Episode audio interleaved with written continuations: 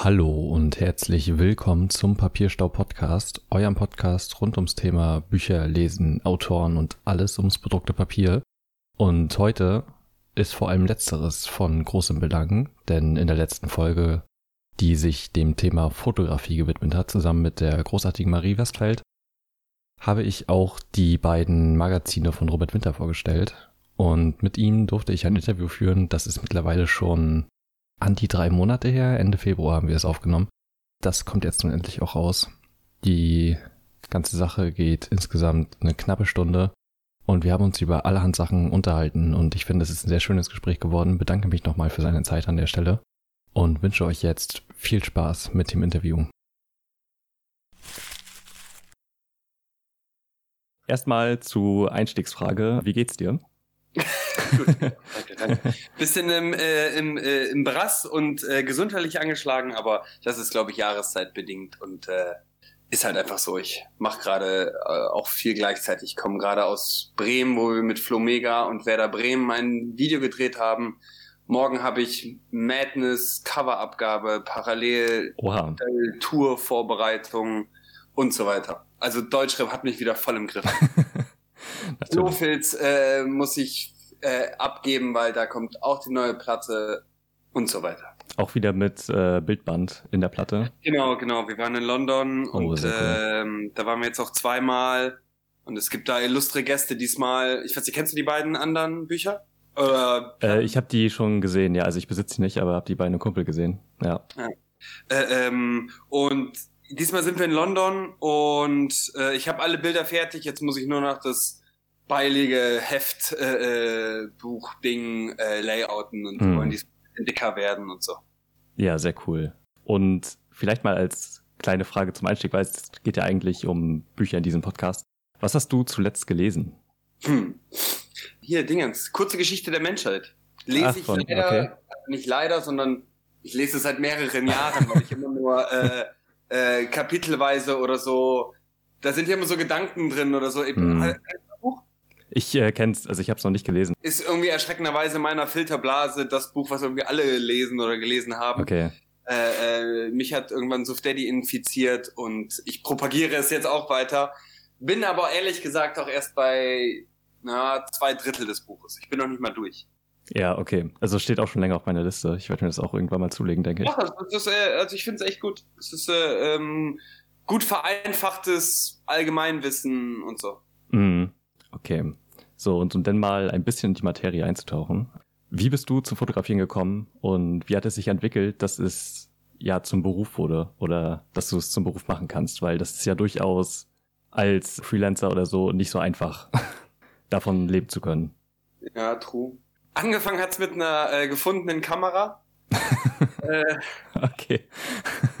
hört sich ein bisschen wild an, aber meine damalige Freundin hat in einer Kneipe gearbeitet, wo eine Digitalkamera liegen geblieben ist.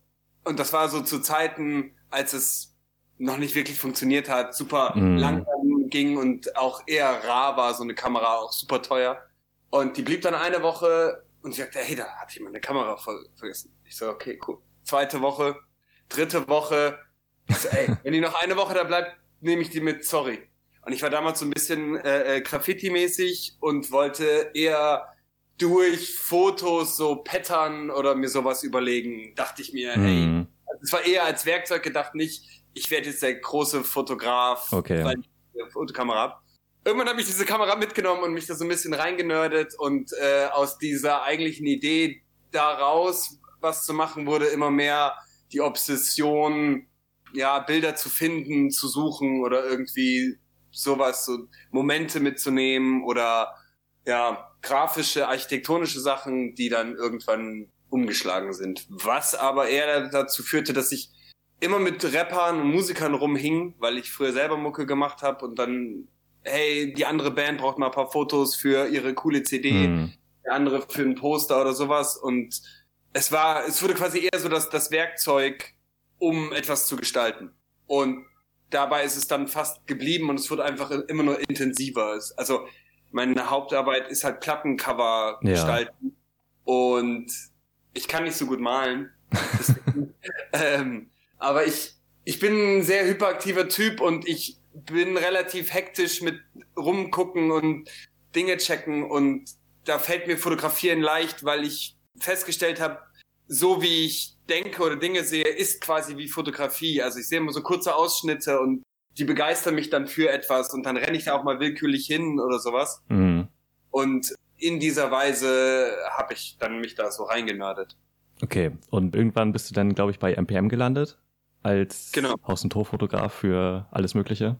Ja, weil die, also ähnliches Prinzip, früher waren es halt irgendwelche befreundeten mhm. Bands, die was brauchten und dann war es irgendwann Olski von MPM, der äh, immer mal was brauchte und dann hatten, kam er halt mit dieser, hey, ich habe hier einen Typ, der Beats macht äh, und nicht mehr rappt, also quasi Beats ja. und Rap und ich so, hey, das ist ja cool und habe mich mit den allen angefreundet, so haben wir irgendwie diese Hyatt Club und diese ganze Beat-Szene mhm. in Köln wurde dann irgendwie größer und man brauchte immer mehr, immer mehr solche äh, äh, Bilder davon.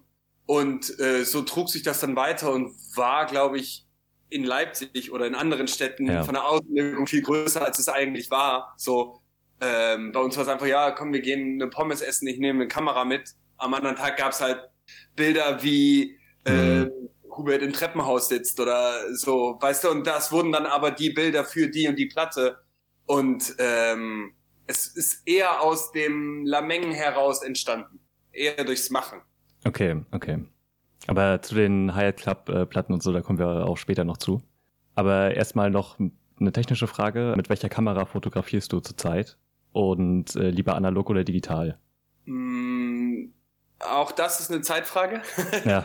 also ähm, äh, ich hatte Phasen, wo ich viel analog fotografiert habe, hatte sogar mal sowas wie ein kunsttherapeutisches Angebot in der Psychiatrie für Altersdemenz-Leute, oh, okay. wo ich mit denen äh, schwarz-weiß analog fotografieren gegangen bin und dann im Keller da in der Dunkelkammer mhm. oder in der Dunkelkammer eingerichtet habe, mit denen entwickelt habe und da mich dann sehr in dieses analoge Thema reingenördet habe.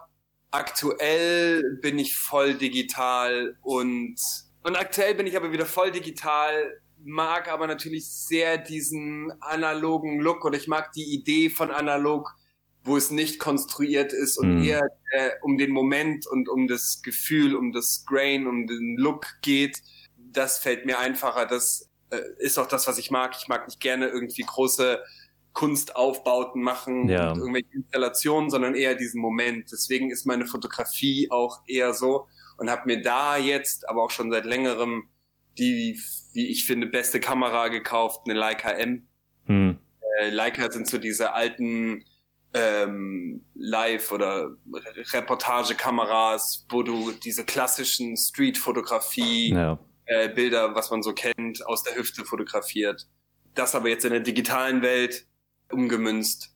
Damit mache ich eigentlich viel meine freien Arbeiten und habe mir jetzt seit einem halben Jahr oder dreiviertel Jahr für so größere Sachen, mhm. also in mir schlummern quasi auch immer so zwei äh, Dinge, ne? Einmal dieses äh, roughe dokumentarische Fotografie und einmal aber auch so große Bilder von Stadtpanoramen oder so ganz ja. detaillierte Porträts und habe mir dafür jetzt eine Hasselblatt gekauft. Das ist eine Mittelformatkamera auf digital, aber portabel. Das gab's früher okay. nicht. Hm. Da waren immer so riesen Klotz und du musstest quasi mit einer separaten Festplatte und einer Stromversorgung im Studio sehr umständlich hm. Foto machen. Und Hasselblatt wurde jetzt gekauft von DJI, die machen die Drohnen. Ja, äh, okay. Äh, so kennt. Und deswegen haben die Geld und haben in sowas investiert und das entwickelt und da bin ich sehr froh drum, denn das macht leider auch sehr viel Spaß. Wenn du sagst, du kennst du ein paar Bilder von mir, die letzten hm äh, LA-Bilder, diese Sonnenuntergänge. Ja. Das ist schon krass und da, also jetzt ohne zu viel Nerd-Talk. nee, dafür ist es ja da, also lass alles äh, raus. Der Wahnsinn, was das da für, für Feinheiten und für feine Fadings und äh, Verläufe in diesen Kanten alles hat. Das ist schon krass. Das habe ich so vorher noch nicht gesehen. Hm, okay. Hast du ein Lieblingsobjektiv? Brennweite, also ja, Objektiv würde genau. ich nicht sagen, Brennweite würde ja, ich sagen 35. Das so, ist quasi okay. hm. ein bisschen weiter als das, was das menschliche Auge ja. sieht. Und äh, äh das finde ich ganz gut. Das kommt aber, glaube ich, klar aus dieser Reportage, ich ja, laufe ja. Straßen, Szenerie. Und auch das ist sehr temporär, muss ich sagen. Seit Anfang des Jahres feiere ich gerade sehr telezoomige, Mhm. verdichtende Bilder mit Unschärf. Das morgen mag ich wieder irgendwas anderes. Okay, also stetig im Wandel, ja. Ja, ich glaube, das liegt halt auch dran, dann sieht man wieder was oder man ist irgendwo und denkt sich so, oh mein Gott, ich muss das ja alles einfangen. Ich kann jetzt hier nicht nur Mhm. diesen Ausschnitt nehmen. Und einmal denkt man sich, boah, das ist alles nur Beiwerk. Mir geht's nur um diesen kleinen Ausschnitt von dem Ganzen. Ähm, ich, ich, ja, und ich, ich glaube, das muss auch im Wandel bleiben. Ja, das stimmt. Okay, dann kommen wir mal zu dem Thema, weshalb wir uns eigentlich heute hier getroffen haben, und zwar zu Passing Me By, deinem Fotomagazin. Mhm. Und äh, von dem sind mittlerweile zwei Ausgaben draußen, Detroit und Hosh Honshu? Honshu, genau. Ist die Ähm, Hauptinsel Japans. ja, genau. Habe ich auch noch recherchiert. Ja, Wollte ja nicht ich unvorbereitet nicht hier so ganz ehrlich gesagt, wie ich es nennen sollte. Mhm. Ich wollte nicht Tokio nennen, weil halt auch Osaka, Kyoto und die Umland drin ist. Ja, Und dann habe ich äh, bestimmt über ein, zwei Monate mit einem Kollegen aus Japan immer hin und her geschrieben und dann kamen nur so ganz schwierige Wörter wie Soul und hm. Straßengeist und sowas und irgendwie gab's das alles nicht. Und dann habe ich gefunden, dass die Region einfach Honshu heißt. Passt auch. ja finde ich auch ganz passend. Wie ist es dazu gekommen, dass du jetzt dein eigenes Magazin gemacht hast? Weil der erste Teil kam ja vor zwei Jahren, glaube ich, raus. Mittlerweile Äh, zwei Detroit? Siebten, Ja. genau. Wie ist es dazu gekommen? Weil du bist jetzt ja schon relativ lange mit dabei und machst ja auch schon lange Fotos und Plattencover. Also ich stelle fest, dass ich sag mal 80 Prozent aller Bilder, die man so konsumiert, digital konsumiert werden. Hm. Ähm, sei es auf Instagram, auf irgendwelchen Blogs oder Spotify. Ja, Insta- Also die wenigsten haben eine Plattensammlung. Und es ist einfach alles nur noch mal kurz gesehen und wieder weg. Und ich, also jetzt ohne so zu sehr egomäßig, aber hm. scheiße, Mann, ich will, dass die Leute diese Bilder sehen. Und ich will auch, dass sie die morgen noch sehen. Und ich habe einfach festgestellt, dass physische Sachen viel länger leben und eine andere Wertigkeit haben für mich selber. Es gibt Bilder, die ich mal ausgedruckt habe, die jetzt bei mir hängen, die so, dadurch, dass ich die oft sehe, sind die Hm. viel wichtiger für mich und viel größer als die 50 anderen, die ich nicht ausgedruckt habe, die aber vielleicht technisch oder aus anderen Gesichtspunkten f- genauso gut sind oder sogar besser sind. Aber alleine dadurch, dass man, dass man was hat in der Hand ähm, und immer wieder sieht, bekommen sie eine andere äh, äh, Gewichtung. Und ich persönlich mag auch Fotobücher ohne Ende. Ich habe Tonnen an Fotobüchern ja. Und auch so so Magazine. Ich bin halt super viel unterwegs, jobbedingt oder auch Hm. ja, ich reise gerne. Und was ich sehr oft mache, ist im fremden Land mir irgendein Fotomagazin kaufen. In der Türkei gibt's da dieses sehr, sehr gute Magazin Is, was glaube ich Bild bedeutet Okay. oder Foto. Und die haben sehr, ja, so ein, so ein monatliches oder zweimonatliches Fotomagazin und auch, sei es National Geographic oder Mhm. äh, LFI, also ich habe so ganz viele Magazine und ich mag diese Idee, dass irgendwo in der WG oder in der Wohnung so ein Magazin rumliegt zum Blättern. Denn nichts anderes machen wir mit dem Handy. Hey, ich habe eine Wartezeit oder hier ist gerade langweilig, ich mache Instagram an und swipe durch Ja. genauso gut könntest du bisschen kulturell wertiger äh, dir Mhm. ein Magazin anschauen. Und aus dieser Denke heraus habe ich das auch gemacht. Ich nenne das auch Toilettenmagazin oder Coffee Table Mag. Ja.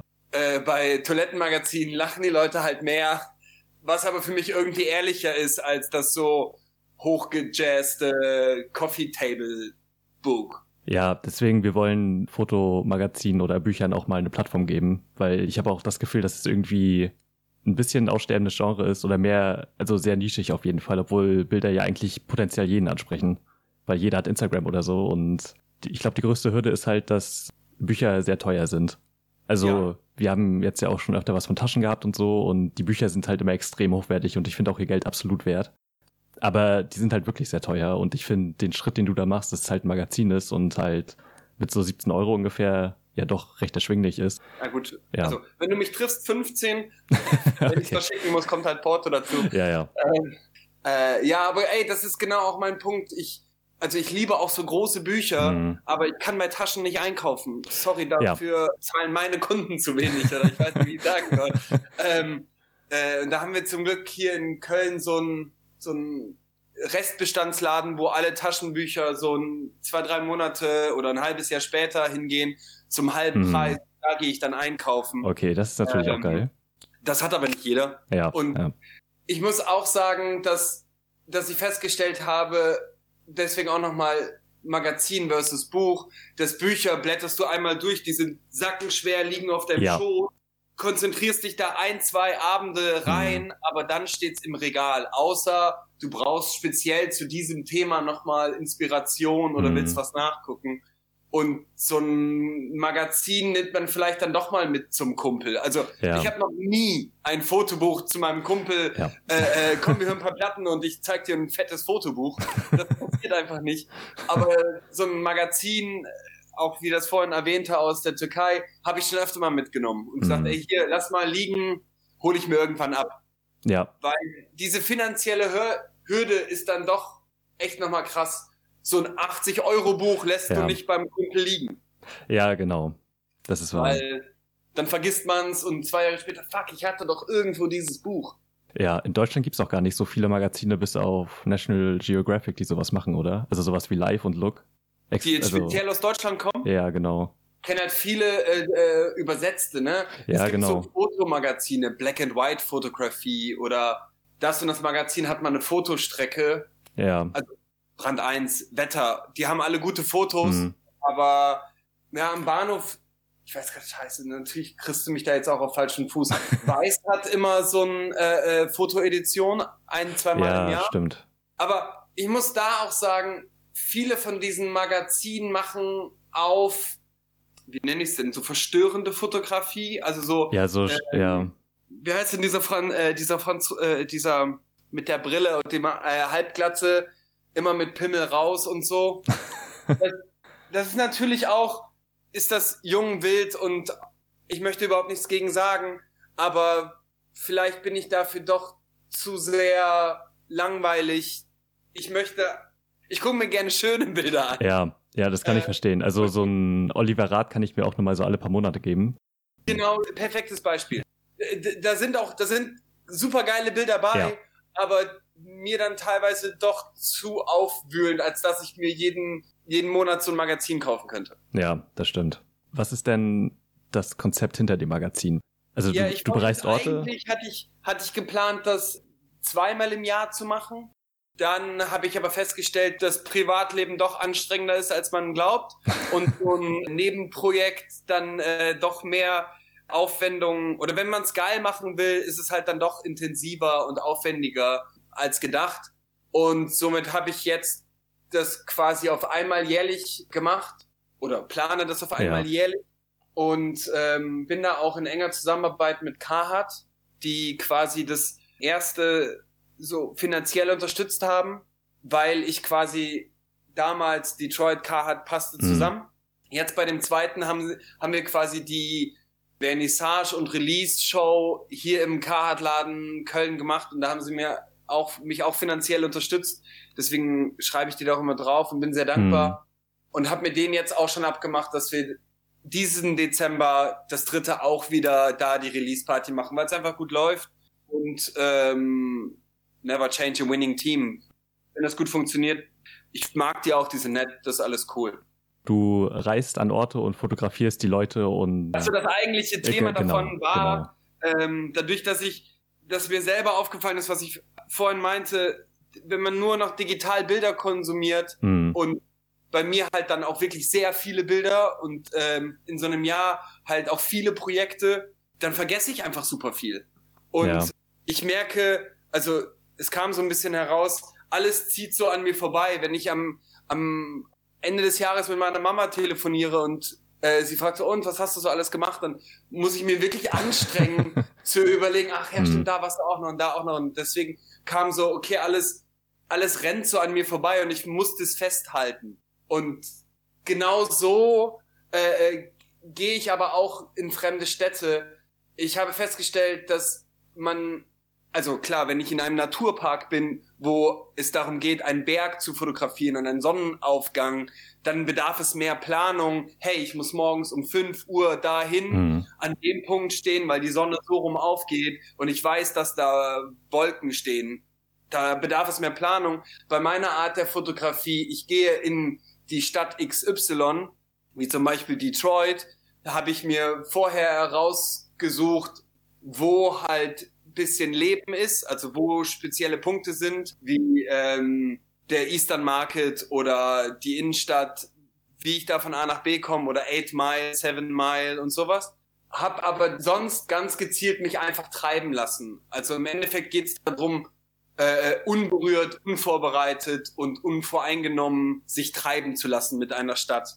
Zum Beispiel bei Detroit bin ich einfach rausgegangen, habe Musik gehört und dachte mir so, hä, oh mein Gott, was ist das? Kamera und hin und war dann auf der äh, irgendwie ältesten und größten Blockparty äh, äh, des Landes, ähm, hm. wo halt überall Buden waren und alle so auf Trans und Gender ja, genau. Queer Awareness gemacht haben und äh, hier Leute was verkauft haben, da Leute gegrillt haben und ich so, okay, krass, wusste ich gar nicht, dass es das hier gibt. bin dann am nächsten Tag einfach los, weil ich zu diesem Eastern Market wollte, von dem ich gehört habe. Mhm. Und check auf einmal, dass überall blau gekleidete Leute rumstehen und realisiere, ah, okay, es ist Footballspiel von den Lions, der Farbe blau. Und komme auf diesen Eastern Market, wo halt gar nicht Eastern Market ist. Also, wo halt kein Markt ja. ist, sondern wirklich so, ey, ich schwöre, 2000 nur schwarze Menschen in einem blauen Dress war, äh, rumstanden und eigentlich das Spiel geschaut haben oder gehört haben am mhm. Radio. Das war vorbei und dann waren da hier Freestyle-Sessions, da ein Dance-Battle, da irgendwelche Dudes mit aufgepimpten Fahrrädern, da jemand mit aufgepimpten Mopeds, hier jemand mit einem riesen Barbecue, da jemand mit so einem Bus. Und es war einfach super verrückt und ich war der, ich sagte, ich war der einzige Weiße da drin. Ja mit meinem I Hate Hate Pullover von Twitch und meiner kleinen Kamera und die Leute haben Fotos von mir gemacht, wie ich Fotos von denen gemacht habe. Und sagten, Dude, was machst du hier? Und ich so, ja, was soll denn passieren? So, ja, lass mal gucken. Und das ist halt ganz geil. Und durch diese Erlebnis habe ich mir dann halt gedacht, okay, nee, ich muss das bündeln. Ich muss das mhm. so äh, äh, einfach äh, äh, nackt dahin gehen und das machen. Und in Japan waren wir auch wir gehen aus der Airbnb-Wohnung raus in Osaka, weil wir in die nächste Stadt wollten, mit dem blöden 20-Kilo-Rucksack, wie man so das ja, macht. Ja. Ich die Kamera hier und ich stolper aus der Wohnung und vor mir zieht so eine, so eine, so eine, so eine Bande mit einer Fahne. Dieses Bild gibt's da in diesem Magazin. Gott, was haben die geraucht? ja. Super geil, macht das Foto. Ja. Und dann so, ach komm, wir gehen da hinterher. und wir gehen hinterher und wir ohne dass wir es wussten, sind wir ernsthaft auf dem größten Cosplay-Festival der Welt in Osaka auf so einem riesig langen Straße. Das sind hunderttausende Menschen und zehntausend davon sind einfach verrückt angezogen, mhm. so halbnackte 14-Jährige, irgendwelche mit riesigen Schwertern und es war einfach super verrückt und wäre ich nicht hinterhergegangen, hätte ich mich nicht treiben lassen, hätten wir das nicht gesehen, wären einfach nach Kyoto gefahren und hätten den blöden Bambuswald fotografiert oder äh, bereist und gesehen. Was bestimmt auch cool wäre, keine Frage, aber durch dieses Treiben lassen und einfach mitnehmen, was da an einem so vorbei. Man, man realisiert gar nicht, was den ganzen Tag an einem vorbeizieht. Und ich glaube, darum geht's mir so ein bisschen. Einfach, einfach zu zeigen, ich, ich habe letztens das schon zu jemandem gesagt, ich mag es so, das, das Alltägliche abzufeiern, das mhm. Zelebrieren von, von augenscheinlich blödsinnigen, einfachen Momenten. Denn hey, das war für den einen ist es nur eine blöde Blockparty, für den anderen ist was voll das geile Jahresevent. Ja. Und der, wie gesagt, der, der kein Lions-Fan ist oder der ähm, nichts mit so kulturellen Hip-Hop, Freestyle-Battles und Tanz-Battles anfangen kann, denkt sich, ja, das sind ein paar Schwarze, die halt ihr Zeug machen, ist mir doch bums egal. Mhm. Für mich war das aber voll krass zu sehen. Und auch so in den Magazinen in Japan ist halt echt viel so U-Bahn und Straße drin, ja. was halt, ich glaube, für den normalen Tokio-Bewohner eher so, ja, diese Scheiße fickt mich jeden Tag. Es ist super eng und heiß in dieser U-Bahn. Aber ich, der das so mal sehen kann, mhm. denkt sich so, oh mein Gott, wie funky seid ihr denn? Also ja. es, es ist, äh, kommt da auch viel auf ähm, Augen, also Perspektive an und wie man so die Alltäglichkeit sieht. Und ich hoffe, dass man dadurch seine Alltäglichkeit auch mehr feiern kann und mehr genießt oder äh, irgendwie dadurch glücklicher ist. Denn irgendwie hat man das Leben, was man lebt, auch wenn unbewusst, aber ja schon selbst gewählt. Also zumindest wir als Weiße in diesem Land.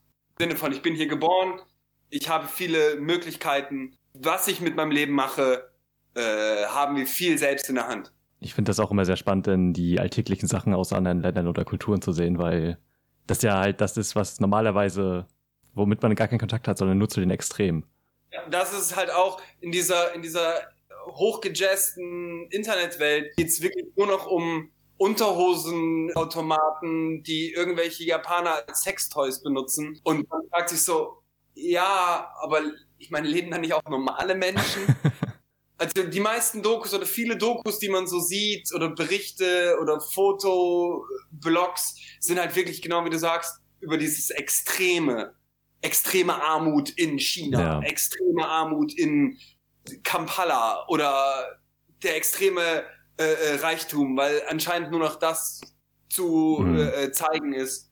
Und ja, ich will nicht sagen, dass die Belanglosigkeit äh, das Geile ist, aber ich, ich, ich mag das, ich feiere das. Einfach wie so eine, wie Leute halt auf der Straße Essen verkaufen, wie Leute so leben, wie echte Leute leben. So kommt das halt auch in den Magazinen ziemlich gut rüber. Also meine nächste Frage wäre eigentlich, warum hast du diese Orte jetzt gewählt? Das hast du ja schon so halb beantwortet, aber also bei Detroit, da warst du ja ursprünglich, um das Coverfoto von Illa J zu machen, wenn ich das genau. richtig mitbekommen habe. Und um da mal die MC Boogie Interviewschule auszupacken, wie kam die Connection? ähm, äh, äh, es, die, die Ursprungsgeschichte Illa J ist quasi Jakarta Records, für die mache ich auch viel. Ach, okay. Also Melting Pot Musik und Jakarta Records sind so meine zwei Labels, ja. für die ich fast alles mache. Für den einmal mehr, für den anderen mal mhm. weniger. Das ist bedingt der Zeit und auch wie die releasen oder ob das irgendwie Sinn macht. Jakarta macht viel internationale Sachen und dadurch, dass das immer noch Indie-Musik und im weitestgehend Beats, Jazz, Rap ist, was jetzt nicht die Millionen Verkäufer hat, können die mich nicht immer nach Ohio, mhm. Japan oder wo auch immer hinfliegen und sagen, Robert, mach mal ein Foto, wäre geil. bei Detroit hatte man dann die Connection mit Carhartt, weil die, also in ihrer Szenerie aus Carhartt kommen. Carhartt mhm. ist eine andere Marke als Carhartt Detroit. Die ja. haben die Lizenzen und machen so eine Streetwear aus der eigentlichen Detroit Workerwear. Oh Gott, was für eine Card, Werbeveranstaltung. ähm, ich schreibe den gleich nochmal. ähm, und äh, die hatten uns quasi ein bisschen Geld gegeben dafür, dass die dann in den Videos auftauchen, hinten sponsored mm, okay. Ja. Und da haben dadurch quasi die Flugtickets bezahlt. Und dann haben wir den, ich hatte eine Connection zu Leica, weil die irgendwann Bilder gesehen hatten und ich Leica-Fan. Die hatten mir quasi noch so eine Mittelformat von Leica mitgegeben, übertrieben teuer. Okay, ja, ja. überkrasse Bilder, die ich da äh, bekommen habe und genau wie das, was ich mit Hasselblatt vorhin erklärt habe, so der, mhm. der, äh, die Farbtiefe und der, die Datenumfang, was dabei rauskommt, ist einfach krass. Ich auch noch mal ein Stück krasser als die Hasselblatt. Diese Leica kostet aber auch übertrieben viel Geld und mhm. das hat dann in Detroit auch ein bisschen nervös gemacht. andere Thema, andere Geschichte machen wir später. Ja. Ähm, und äh, dann kam ich auf jeden Fall mit vielen Bildern zurück, weil ich halt so geflasht war und sagte dann zu Carhartt, ey, hier, guck mal, das sind die Bilder, die wir haben. Und der Cardmensch sagte, ey, mega geil, würdest du nochmal hinfliegen und ähm, zwei, also Illa J in mhm. unseren Klamotten fotografieren und ey, wenn du da bist, bleib doch eine Woche und wir machen danach eine Ausstellung. Und ich kam zurück mit diesen Geschichten, die ja. ich vorher gerade erzählt habe und sagte, äh, Philipp, so heißt der gute Mann, es tut mir leid, wir, wir machen eine Ausstellung oder wir machen irgendwas Großes. Guck mal, ich habe hier über 100 Bilder. Und er so, boah, geil, ja, lass was machen. Und dadurch kam auch erst dann eigentlich die Idee, überhaupt so ein Magazin zu machen. Und somit fügt sich das alles in diese Lebensweise rein. Ich fotografiere weil ich eine Kamera gefunden habe. Ich Ja. mache ein Magazin, weil es sich so ergeben hat. Sich so ein bisschen mehr treiben lassen und das halt mitnehmen, was an einem vorbeizieht. Einfach das halt auch dann sich treiben lassen und einfach dann auch aufspringen, wenn da was vorbeizieht. Was war dir besonders wichtig in der jeweiligen Ausgabe einzufangen? Detroit und Japan sind ja schon an sich so unterschiedlich. Ja, Und ich, Also genau, was, was Detroit war natürlich äh, super special, weil ich da äh, Jugendmusikassoziation natürlich viel Ja, mehr drin bin. Das war quasi ähnlich wie nach New York reisen. Mhm. Ist das für mich als alten Hip-Hop-Fan Ja. ist das nach Mekka fahren. Genau. Und, Ist ja auch direkt die ähm, erste Seite, das Haus von Jay Dilla. Ich wollte gerade sagen, also genau. ich, es gibt so ein, so ein, ich habe so ein, so ein Hi-Hat-Club-Buch, äh, Heft damals gemacht zu diesen Hi-Hat-Clubs und ich habe ein Foto gemacht, wie ich, äh, äh, ich habe ich hab Illa J das Buch mitgebracht und der Familie, oder das Heft, Mann, ich sag auch schon Mhm. Buch, Mann, äh, das Heft mitgebracht und habe ein Foto davon, wie mein Fotobuch über Beats im Jay Dilla Haus liegt, so. ich, ich scheiße auf alle anderen Bilder aus Detroit und das ist das Bild, was, was mir wichtig ist. Und ähm, mit Detroit war es halt wirklich nochmal wirklich special, weil ich habe halt so die Illa J oder Jay Dilla Familie kennengelernt. Mhm. Wir haben mit denen gegessen, rumgehangen und Illa hat uns quasi durch die Hood da geführt. Ich war viel näher dran. Also ich wäre ohne Illa J niemals äh, die Seven Mile rauf und runter gefahren. Wenn Mhm. man sich das Magazin anschaut, da sieht man auch so ein so ein Coney Island, so Ja. heißen diese diese Essensdinger. Wir würden McDonald's und Fastfood-Ketten Mhm. dazu sagen. Das sind aber nicht immer Ketten, deswegen ist Coney Island so ein bisschen der Begriff dafür, wo du halt so und die sind da aber ernsthaft hinter Panzerglas. Und auch der Kiosk, da ist so ein Porträt von so einem Dude, der irgendwie so Peace zeigt. Hm. Das ist quasi der Kiosk gegenüber von dem Haus, wo Roots, Erika Badu und all diese Jay Dilla Platten entstanden sind. Sprich, Mhm. dieser, in diesem Kiosk, weißt du, waren alle kurz ihr, ihre Papers holen, ihre Biere holen.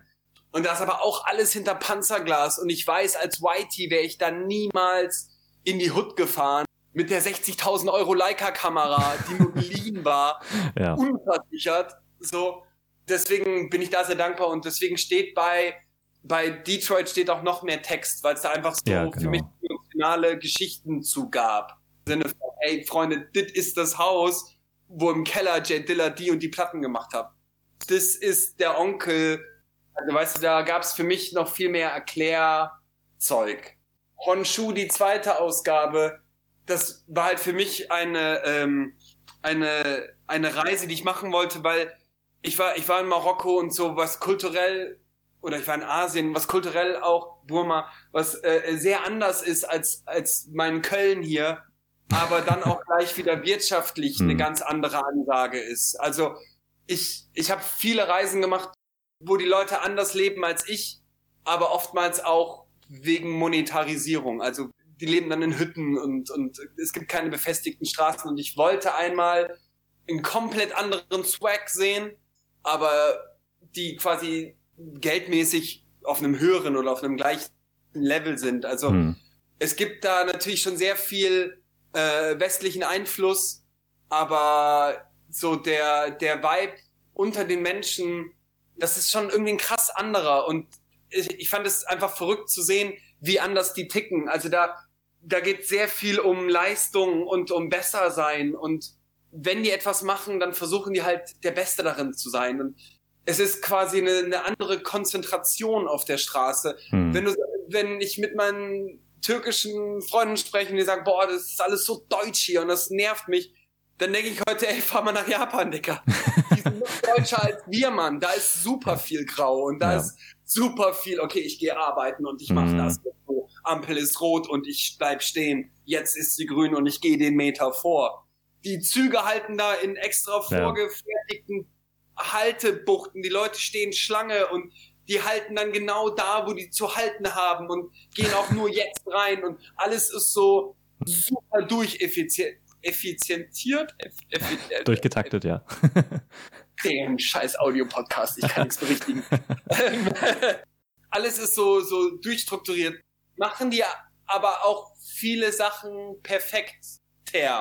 Wenn ja. man das will. Aber was ich meine, ich habe eine super krasse Pizza da gegessen. Ich habe die vielleicht beste Pizza meines Lebens da gegessen. Das war Wahnsinn. Du bist in Japan und denkst dir, oh mein Gott, schmeckt diese Pizza gut. Und wenn du das dann aber dir überlegst, wie der Lifestyle, ich war in Neapel, wo die Margarita erfunden wurde. Und wenn du dir dann überlegst, okay, wie die Jungs, die den Teig dann einfach dahin klatschen und die Soße drauf und singen dabei und das so anders zu dem japanischen, okay, der Boden muss hier reingedrückt werden und dann ist alles gerade. Das ist nur ein Beispiel, aber das ist, es ist halt wirklich was, was völlig anderes und das wollte ich mal sehen und das wollte ich mitgemacht haben. Muss dazu aber sagen, als Langnase kommst du aber auch nicht in die in die japanischen Kreise. Also du äh, lernst mal die Jungs von Jesse Sports kennen, alles cool und äh, die führen dich dann auch rum und so, aber ich hatte halt nicht den Insight wie bei Detroit mit jemandem, der da so kulturell verwurzelt ist. Also ich finde, du hast in Japan halt so dieses, wie die Menschen in der Stadt miteinander umgehen. So in guten Bildern. Genau, das habe ich auch eher ja. versucht, so einfach so auf die Straße, genau. weil ich dann gemerkt habe, ich kann hier nichts organisieren, ne, ja. wie ich vorhin sagte, sondern ich kann mich nur treiben lassen und das festhalten, wie die Leute mich angucken, wie sie da, wie sie, ob, wie und ob sie das cool finden, dass ich sie fotografiere. Und ich bin halt leicht begeisterbar. und, ähm, also ich feiere es halt, wenn ich ähm, irgendwo vorbeilaufe und der alte Mann dann Tee macht und wie der das macht, Pullover der anhat, also wie die Farben wirken und sowas. Da habe ich halt dann eher versucht, das festzuhalten. Genau, also meine nächste Frage wäre dann auch, wie die Fototour denn aussah, weil, also du hast jetzt ja schon ziemlich gut beschrieben, was in Detroit abging mit LJ und der Familie und so, aber ich glaube, in Japan ist ja auch nochmal was anderes mit der Kommunikation und den Schwierigkeiten, dass Englisch halt auch nicht so weit verbreitet ist und so. Oder ja, wie, also wie lief's da ab? Ja? Also, klar, ich äh, ähm, kann jetzt nicht über Kriege ja, ja. philosophieren dort, äh, aber ich kriege überall was zu essen auf Englisch und ein Hallo, danke und darf ich und ist das okay und ein bisschen mhm. weiter nach links und können Sie mal lächeln. Das geht alles. Und okay. ich glaube, da ist die Sprache auch fast egal. Wenn man mit Händen und Füßen ein bisschen lächeln, ein bisschen offen sein, fand ich, hatte ich da keine Probleme, äh, was sowas anging. War klar viel distanzierter als in mhm. Amerika, mhm. was aber auch daher rührt, dass in Amerika ist es krass, das sind alles Showmaster die wollen fotografiert werden. Die schmeißen sich vor die Kamera. Und ich habe in Detroit äh, den Friseur von äh, Illa J fotografiert. Und um, der war am Start, der hatte Posen. da habe ich fünf Bilder gemacht und fünf Bilder waren so so slicke Posen. Der mhm. war der war komplett dabei. Das mhm. Wahnsinn. Und in in Japan war das eher mehr zurückhaltender. Dann gab es auch so ein paar alte Leute, die ähm, die wollten, dass ich sie fotografiere mit ihrer Kamera. So hey mal ein Foto von uns machen. Äh, und haben gesagt, ey, ja, aber nur wenn ich auch eins von euch machen darf. Und äh, ähm, ja, das, das geht schon. Ich glaube, dass ich dafür mit meiner Art einfach das offen kommuniziere. Ich fahre dieses Jahr nach Russland. Schauen wir mal. Vielleicht kriege ich da auch ein paar in die Fresse. Und äh, hattest du irgendwie in Japan oder in Detroit besondere Hürden oder Herausforderungen, die, denen du dich stellen musstest? Oder lief alles eigentlich ziemlich glatt? Weil in Japan bist du ja auch mehr rumgereist. Also du warst ja in verschiedenen Städten und ländlicher und. Also, naja, jetzt, jetzt aus, aus der Retro, also jetzt hm. so drüber nachgedacht, sage ich dem, nee, war alles easy. Aber ähm, zweimal drüber nachgedacht, muss ich schon sagen, dass wir bei Illa vor der Haustüre oder von der Familie vor der Haustür Video drehen wollten, den unterbrochen haben, weil auf der anderen Straßenseite zwei Leute sich gestritten haben und äh, Jannis von Jakarta Records sagte, ey, lass mal reingehen, der hat gerade eine äh, Pistole aus dem Auto geholt. Okay. Und äh, das ist dann so, okay, wir gehen rein, warten. Viertelstunde später sitzen wir aber mit den Kindern wieder auf der Veranda mhm. und wetten da blödsinnige Hip-Hop-Lieder. So, das ist schon anders. aber ähm, es ist auch nichts passiert, sage ich dir im ja, Nachhinein. Okay. Weißt du? Ich, ähm, äh, ich bin mit Jannis und dieser äh, verdammt teuren Kamera durch diese Bruchbuden und ähm, also man kennt Detroit ja eher abgerockt und sowas und fertig und das war auch das, was äh, äh, Philipp von K. hat damals gesagt hat, der war halt öfter da, also, ey, die Leute bringen immer nur aus Detroit so Abrissbilder mit. Guck doch mal, ob du irgendwas Gutes über Detroit sagen kannst. Denn ich finde, es hat einen mhm. guten Vibe. Und das habe ich dann halt auch gemacht und auch äh, versucht zu finden, wie zum Beispiel so Leute gucken sich ein Basketballspiel, äh, Footballspiel ja. an. Ich bin aber mit, also es, es gab kein Hindernis so, aber mhm. ich bin halt mit mit Jannis in so einer Schule, wo keine Scheiben mehr drin waren, überall alles vollgetaggt und ähm, überall lag Müll rum und wir sind da rein und die Gänge wurden immer dunkler, weil zugenagelt. Und ganz oben im, im letzten Gang hinten links so betreten wir so einen Raum und ich habe die Kamera am Anschlag und denke mir so, ja, also irgendwann kam es dann, ey, yo, Janis, aber wenn jetzt die Leute wohnen oder ihr Crack kochen oder einfach ihr Crack bunkern und vielleicht mhm. gar nicht wollen, dass wir hier sind, so, können wir nur weglaufen, ne? Ja, ja, ja, okay, wir laufen dann halt schnell, ja, okay. Hm. gar nicht weiter drüber ja. nachgedacht und wir sind da oben in diesem Raum und ich drehe mich so um und dann hat irgend so ein Penner an die Wand geschrieben, if you read this, run. Und wir in diesem Moment natürlich, oh mein Gott. Jetzt im Nachhinein denke ich mir so, okay, da hat sich auch nur einer einen Spaß gemacht. Da passiert es nichts, Komma, aber genauso hätte. Es, weißt du, es kann immer irgendwas passieren. In Japan waren wir auch auf diesem Fischmarkt, was weiß ich was dafür. Also, ich hatte nie das Gefühl, dass ich mich unsicher fühle. Aber ich bin auch da, ja, so halb nachts auf dem Friedhof rumgehangen da war so dieser älteste Mount Kuya, so einer der ältesten äh, Friedhöfe auf so einem Berg. Weiß ich auch nicht, was da für Freaks rumhängen nachts. Wenn du dir mhm. überlegst, ja, okay, warum hängst du hier eigentlich rum? Tja, es ist, Probleme sind da, wo man Probleme sieht. Ansonsten mm. ist das Leben halt so, weißt du? Dann ist das jetzt so. Wenn ich, ich bin durch Boma gereist und dann musste ich wirklich so zehn Stunden Bus fahren, wo die Abgase, also ich saß ganz hinten, weil der mm. Ausländer hinten sitzt, warum auch immer, auf den Reis Säcken und dann war aber der Abgas kaputt und dann kam so wirklich die letzten fünf Stunden der ganze Abgas so über mich und oh Kumpel drüber. Die ganze Zeit, weil da das Fenster auch offen war. Und ich dachte mir so, okay, fuck, das ist nicht geil. Aber jetzt im Nachhinein, ja, ich lebe immer noch. Also es ist äh, überhaupt kein Problem. Ich hab's überlebt, weißt du? Es ist auch alles gut. Die nächste, die nächste Ausgabe wird Russland sein, ja. wo ich im Winter in St. Petersburg war, wo du sagst Hürde der war minus 20 Grad. Habe ich noch nie erlebt, war mega krass für mich. Aber jetzt auch, also, weißt du, was ich meine? Man kann das als Hürde sehen oder als Problem oder ja, als, genau. oh mein Gott, das ist auch irgendwie interessant, sowas nie gesehen. Ich weiß nicht, wann ich das jemals wieder sehen werde. Und irgendwie geil, wie die Leute damit umgehen. Es ist, glaube ich, auch die beste Einstellung, die man zu sowas haben kann. Sage ich dir in zehn Jahren, wenn mein Körper kaputt ist. Ich fand den Bruch in dem Japan-Magazin ziemlich interessant von der Stadt zu den ländlicheren Regionen, weil mhm. du hast da also auch ein Bild von, also während eines buddhistischen Rituals, glaube ich, wenn ich das richtig erkannt habe, oder von Shinto-Schrein natürlich und von Häusern in traditioneller Bauweise mit Papierwänden und so. War das irgendwie, also was man da so fotografisch die Herausforderung, weil die Belichtung da ja sicherlich auch anders war und gerade bei den Häusern, ich finde das Bild absolut brillant, wo du durch das eine Fenster, den Hinterhof und das andere Haus, das ist ein brillantes Bild. Danke. Ich, äh, ähm, ja, ich, ich, ich mag halt so grafische Sachen oder mhm. ich bin halt so Minimalismus und so, äh, so einfache Sachen finde ich immer äh, sehr erstrebenswert, ist das falsche Wort. Ich, du weißt, was ich meine. ja, ja. Ähm, es geht mir genauso. ähm, und ich, ich habe noch mehr von diesen ganzen äh, Shinto-Schreien-Situationen und wir haben da auch zwei Tage in einem gewohnt.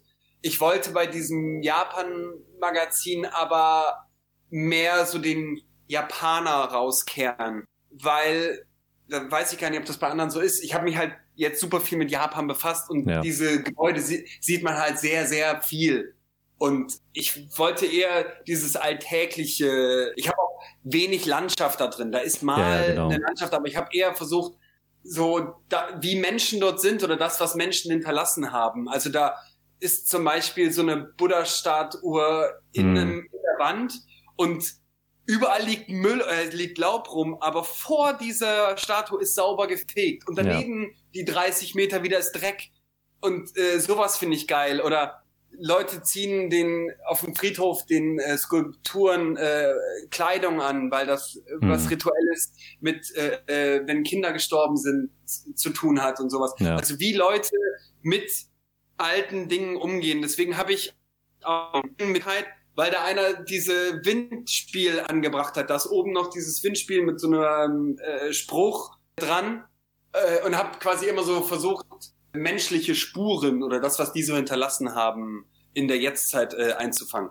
Also, weißt Ja. du, nicht, nicht so viel alte Schreine, die 800 Jahre alt sind und äh, äh, zwar auch für mich auch mega geil aussehen, habe ich aber versucht, auch diesen Buch so ein bisschen rauszuhalten. Sondern ja, mich mehr, mehr auf diese, diese Leute zu fokussieren. Bei der eigentlichen Zeremonie durften wir nicht fotografieren. Und das, das Bild, was du da siehst, ist eine, eine, eine geführte Führung, schön, ähm, durch äh, einen Tempel, wo er was erzählt. Auch das, das, ich war bei so einer Teezeremonie, da gibt's so ein Bild von so einer Frau, die Tee Mhm. trinkt von hinten.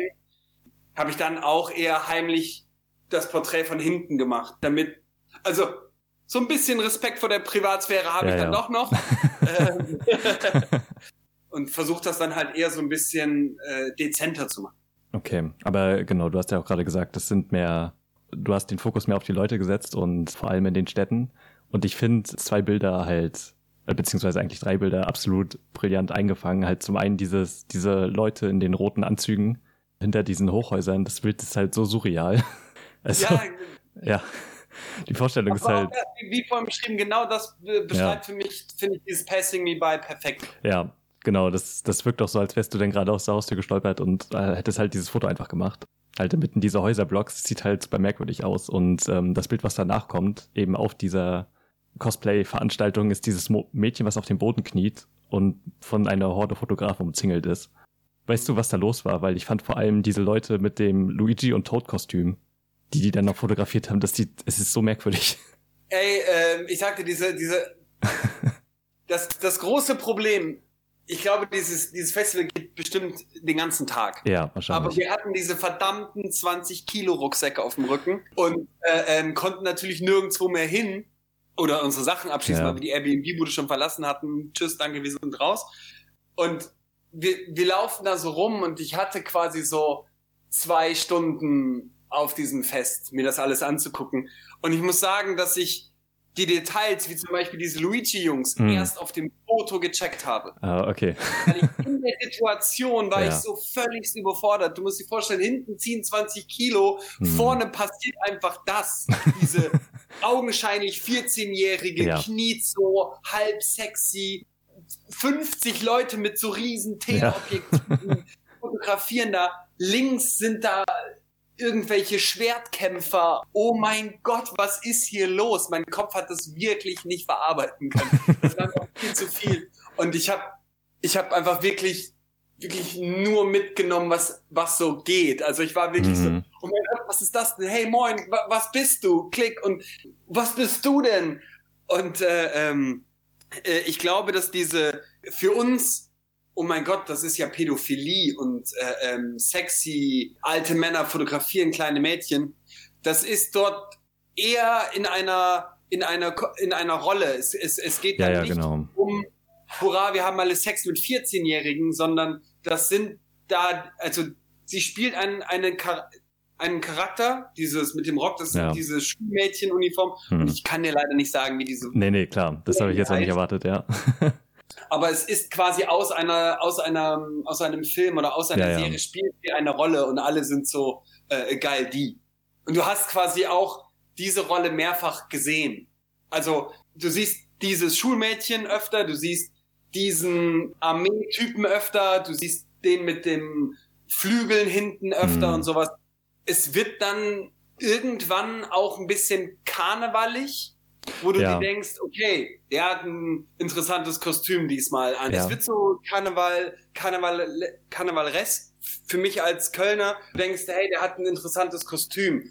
Und da haben dann Leute halt auch Sachen aus ähm, amerikanischen oder europäischen Ja. Kulturkreisen übernommen. Also wie Hm. ähm, äh, Ma Mario Luigi und irgendwelche Computer-Dinger und aus irgendwelchen Serien. Also ich fand das Bild einfach, es hat das alles ja, sehr gut beschrieben. Ja, ein bisschen verstörend. Ja, genau. Und das letzte Bild, worüber ich noch konkret reden möchte, ist das auch, was letzten Endes das Cover für T93 wurde. Und ich wollte dich fragen, in was, also in was für einer Situation ist das entstanden? Und wie hast du es geschafft, dass die Leute dich da nicht bemerkt haben? Weil die Komposition einfach absolut brillant ist. Mit diesen, mit der Frau, die da auf ihr Handy guckt und der Mann, der die Zeitung genau vor seinem Gesicht hat und. Schenkefinger? Ich habe mich immer gefragt, ob man das checkt. Ach so, nein, der echt? Die Zeitung so. Okay, das ist mir gar nicht aufgefallen. Und, und okay, geil. Ähm, weil das war das eigentliche Bild, was ich haben wollte. Okay. Wie der Typ nur die Zeitung liest und dann dachte ich aber, okay, nee, mit der Frau dazu ist, äh, ist auch hm. super, quasi geiler. Und ähm, es hat wirklich so mehrere Wochen bis Monate bin ich immer so hin und her gerissen. Nee, der hält die nur. Nee, der hat Schiff, dass ich den fotografiere und ist mega abgefuckt. Nee, der hält die nur so. Und das ging immer so hin und her. Und äh, mittlerweile bin ich auf dem Stand, der hält die einfach so. Anderer Kulturkreis, die halten ihre Zeitung anders, lass sie. Das kann sein. Ich finde das Bild, also die Gesamtkomposition des Bildes einfach richtig gut. Das T9-Bild ist quasi, wie man ja sieht, in der U-Bahn und man muss ja. sagen, die U-Bahn sind sehr eng. Genau. Im Endeffekt sitze ich vor ihr und halte die Kamera in der Hand einfach. Und der Messsucher, hast du schon mal Messsucherkamera mäßig fotografiert? Nee. Nee. Da oder manuell fokussiert quasi im Endeffekt. Ach so, ja, ja. Ähm, du kannst aus der Hüfte ja schlecht scharf stellen. Hm. Autofokus äh, gibt's bei Leica nicht. Macht da auch keinen Sinn, wenn du so aus der Hüfte fotografierst, weil du ja den Autofokus, wenn du dann in den Himmel schießt, macht das ja falsch. Und äh, dadurch, dass ich das halt sehr viel mache, habe ich irgendwann ein bisschen besser gelernt, Entfernungen abzuschätzen zwangsweise ja, muss man ja, das machen. Bekommt man, es ist, äh, äh, kommt man so ein bisschen rein. Und habe quasi dadurch, also äh, es fällt mir jetzt leichter, das einfach aus der, die Kamera an der Hüfte zu halten, zu gucken, okay, du bist so ungefähr 1,50 entfernt und dann okay, ähm, scharf zu stellen. Denn der äh, Zeitungstyp ist schon wieder unschärfer. Also quasi, ne, es, äh, mhm. äh, hat so ein, hat so einen Schärfeverlauf. Und das, das kommt aber quasi, da zwingt dich die Kamera zu. Also Russland, äh, du warst jetzt schon in Russland, ja? Ich war in, äh, in St. Petersburg im Winter, wie gesagt. Ja, genau. Da kommen Und, jetzt noch mehr. Genau, will jetzt okay, im Sommer okay. nach Moskau. Hast du denn noch mehr Orte auf deiner Liste stehen, die irgendwann mal geplant sind? Für die nächsten Passing Me genau. Ausgaben? Auch da würde ich mich gern treiben lassen. okay, ich verstehe. also dieses Jahr steht mit Russland oder halt mit äh, Moskau, St. Petersburg. Und nächstes Jahr weiß ich nicht ich, vielleicht mache ich auch mal eine Musikausgabe. Oh ja, das wäre bestimmt auch spannend. Mhm.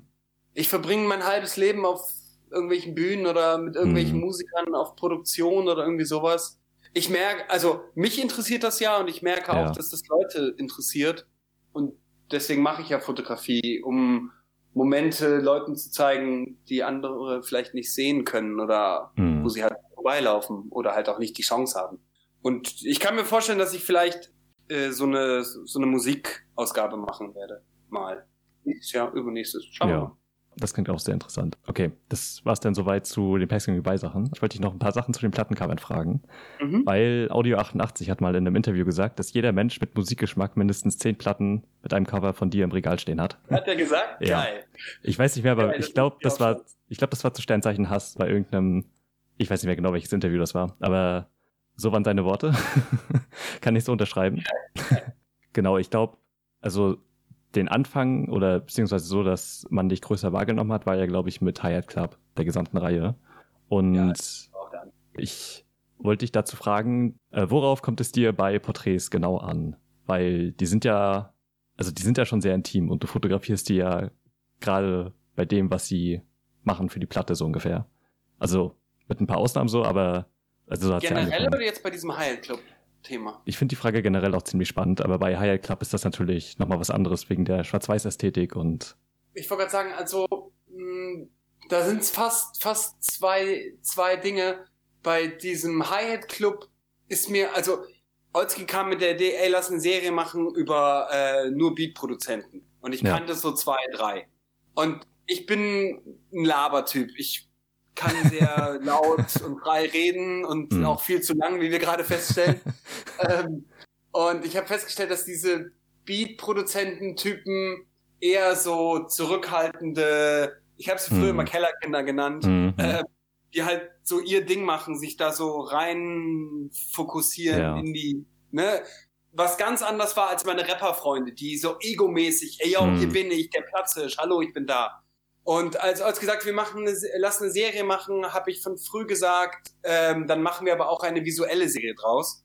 Und da war es mir sehr wichtig, ein, das Cover ist quasi immer in deren Welt, ja. zu der, der Sound oder deren Musik, wo sie assoziativ sind. Bei Twit ist es halt sein Homestudio, hm. mit Dexter ist es halt Diggen. Und da siehst du die nie vorne drauf, weil die halt auch schüchtern sind.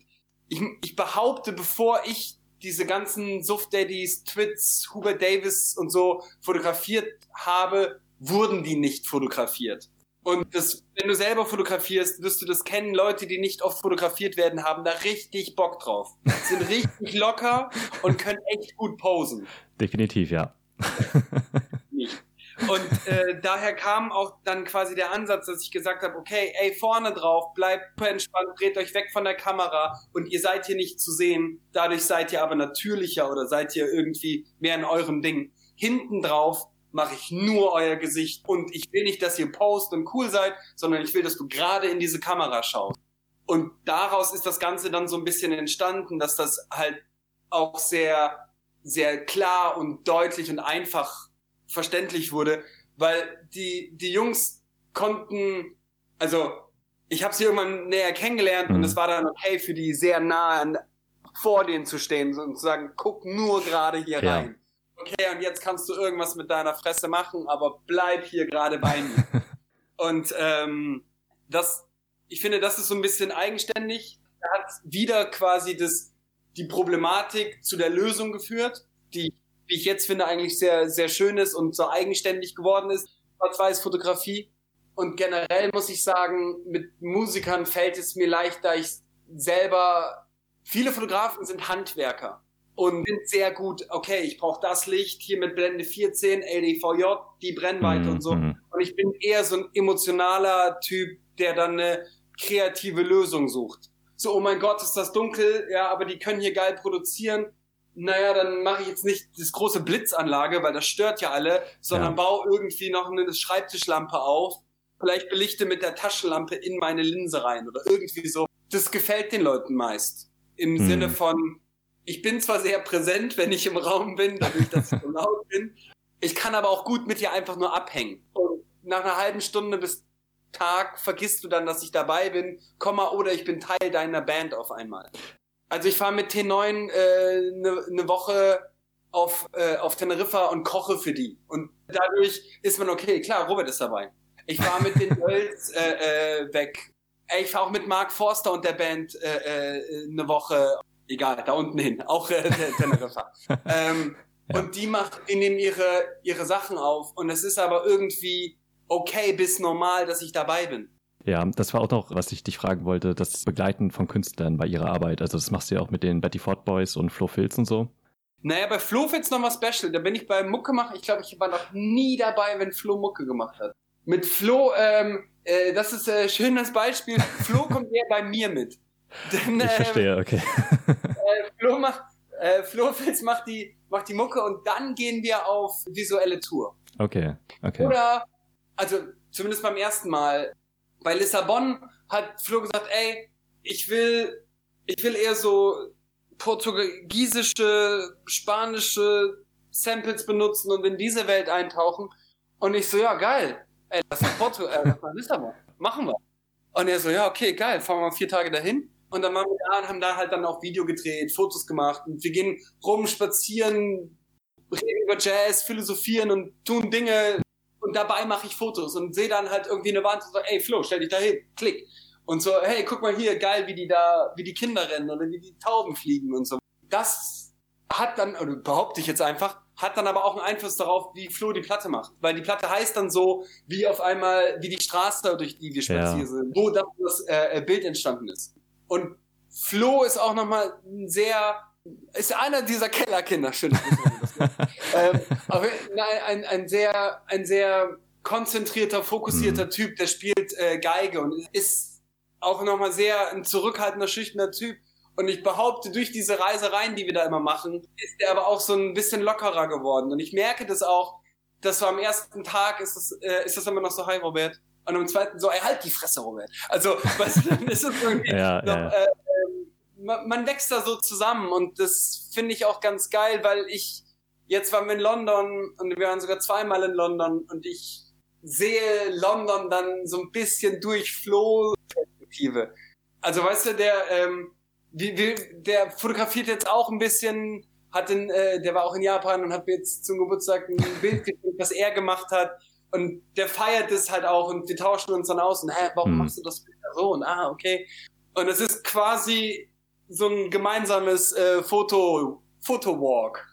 Ja, ist doch auch schön, dass Musik und Fotografie so nah beieinander sein können. Genau, das finde ich auch. Äh, das, das ist auch das, was ich äh, versuche zu verbinden. Und bei so besonderen Konzepten wie die Herrengedeck-Neuauflage oder dem Döll-Album und so, oder halt so Fotobüchern auch wie bei normaler Samt oder bei den Fluffilz-Sachen, bist du da bei der Konzeption mit beteiligt, so von Anfang Ja, an? Okay. Das ist quasi, das ist mein Job. Also bei Beispiel Döll, das aktuellste, Mhm. Äh, mit Joel äh, zusammengearbeitet, der auch ich und mein Bruder gemacht hat. So der Grafiker, mit denen die Dölls, Madness und ne, immer Mhm. alles zusammen machen. Also ich versuche, und das gelingt mir nicht immer, weil äh, ich nicht immer die finanziellen Mittel habe Mhm. oder Künstler griffbereit oder Zeit oder ich auch zu doof bin manchmal. Ähm, aber ich versuche eigentlich immer äh, ein zusammenhängendes Konzept für ein Album zu machen. Wenn ich bei der Platte nicht dabei bin, dann gibt der, der, der Musiker gibt mir Musik, meistens die Demos-Version. Und genauso wie er versucht, ein Album zu stricken, im Sinne einer Soundreise zu machen, versuche ich ein visuelles Reise oder ein visuelles Gesamtpaket abzugeben, dass es irgendwie Sinn macht. Das bespreche ich dann mit dem Künstler Ja. oder Manager oder Label und meistens klappt das. Manchmal kommt auch äh, Herrengedeck, wie du sagst, kam der Wunsch von, von Audio und Flo, die sagten, hey, ne, Kneipe ist das Thema Mhm. und so und dann äh, habe ich mit Sons of Ipanema, die da die grafische Ausführung gemacht haben, das halt zusammen gemacht, so, ja, hier ist dann ein Tisch von oben und da ziehen, ausziehen, da trinken die dann, dass das irgendwie äh, äh, Sinn macht. Und bei Flo, um bei Flo Filz zu bleiben, der hatte diese Jazzplatte und ich sagte, ja, Jazz und Fotografie gehören für mich zusammen. Ja, auf jeden Fall.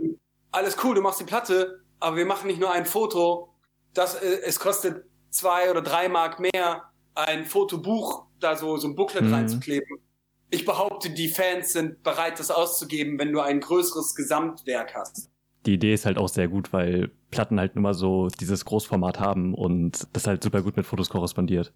Genau. Wo, äh, wo ich dann auch gesagt habe, auf CD, also wir verkaufen schon nur Platten. CDs Ja. sind uns bei diesem Pro Produkt egal oder nicht so wichtig. Ich weiß gar nicht, ob es die überhaupt auf CD gibt. Ich glaube nämlich nicht, sondern nur digital. Ja, ich glaube, das ist generell ähm, mittlerweile bei den ganzen, so bei diesen Untergrundleuten so, dass die eigentlich nur für Platte produzieren, weil das halt die Konsumenten, glaube ich, am ehesten kaufen. Ich, oder, oder halt digital, ne?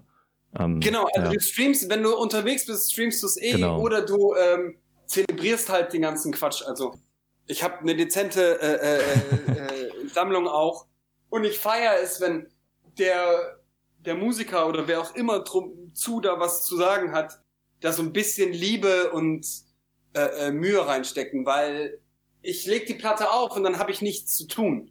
Also was mache Ja. ich? Worst case gucke ich ins Internet Hm. und schaue mir kleine Videos an mit Ton. Das fickt die Platte aber komplett und deswegen gebe ich dem gebe ich dem dem Hörer gerne was in die Hand und dann kann der ja noch mehr in diese Welt eintauchen. Ja. Und dann speziell bei Flowfilz hörst du die Beats und bist im besten Falle gedanklich so ein bisschen in Paris, wenn du die Bilder siehst. Das äh, schafft die Musik ja auch schon immer sehr gut rüberzubringen bei ihm gerade. Und wie war das denn zum Beispiel bei so einem Shooting wie zu dem normalen Samtalbum? Weil die Ästhetik da schon, also als ich mir die Bilder angeguckt habe, ist, ist halt, also ich glaube, ihr hattet sehr viel Spaß dabei. Also so ist das Ja. rübergekommen.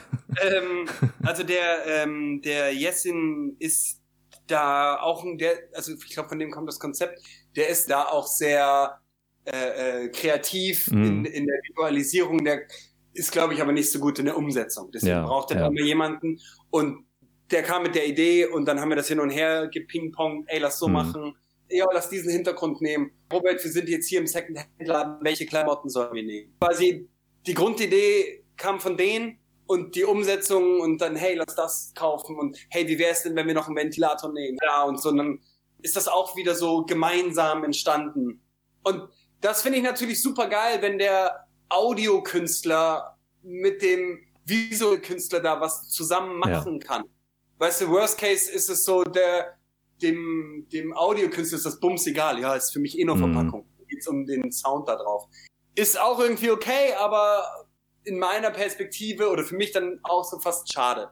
Weißt du, ich freue mich, denn ich mache es ja im Endeffekt ähm, für und mit den Künstlern, für und mit dem Musiker.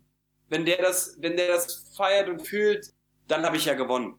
Weil wenn der sagt, ey, du hast mein, meine Musik verstanden oder ey, ich sehe, ich sehe das genau so. Ich habe dieses, ich habe das produziert und ich habe das eingespielt und dabei musste ich genau an das da denken und jetzt auf ein Cover vorne drauf, super geil. Ich habe äh, gerade geschaut, ich habe 110 Platten gemacht. Das wird mir nicht immer gelungen sein. Bei Paaren bin ich ganz zufrieden. Ich habe auch Dutzende von deinen Covern und ich liebe es immer wieder, die zu sehen. Audio hat recht. ja, genau. Eine letzte abschließende Frage wäre dann, mit welchem Künstler oder welcher Künstlerin würdest du gerne zusammenarbeiten? Auch das ist wieder temporär. Ach so, okay. Also gibt's da keinen... In, äh, in, in, in, zwei Jahren und dann hm. ist es mhm. bestimmt jemand anderes. Okay, also ja, hätte ja sein können, dass du irgendwie so eine Ey, Traumvorstellung hast ich, von irgendwem. Ja ich kaufe mir alles blöd zu aus dieser London Jazz Schiene hm. von Alpamist bis Tom Misch, sowas. Nee, ich will's noch nicht sagen. Ich feiere das Punkt. ähm, aber ey, auch Anderson Park und, ja. und Kendrick, dieser ganze Quatsch da, das hm. ist alles mega. Mein echt großer, großer Vorteil ist, dass die meisten meiner Kunden meine Freunde sind oder meine Kumpel. Suf Daddy mache ich alle Artworks. Der ist aber auch in erster Linie echt ein guter Freund. So, ich äh, ruf den an, wir quatschen und ähm, ich freue mich. Dieses Jahr machen wir Suf Daddy Platte.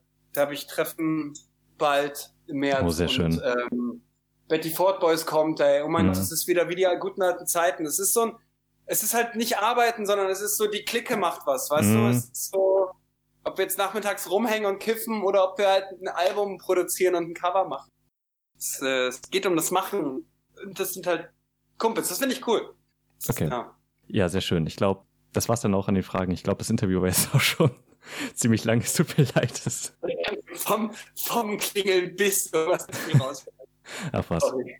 Okay, nee, kein Problem. Ich bedanke mich für deine Zeit. Danke, ich danke, danke. Und, äh, sehr schön, dass das geklappt hat. Ja,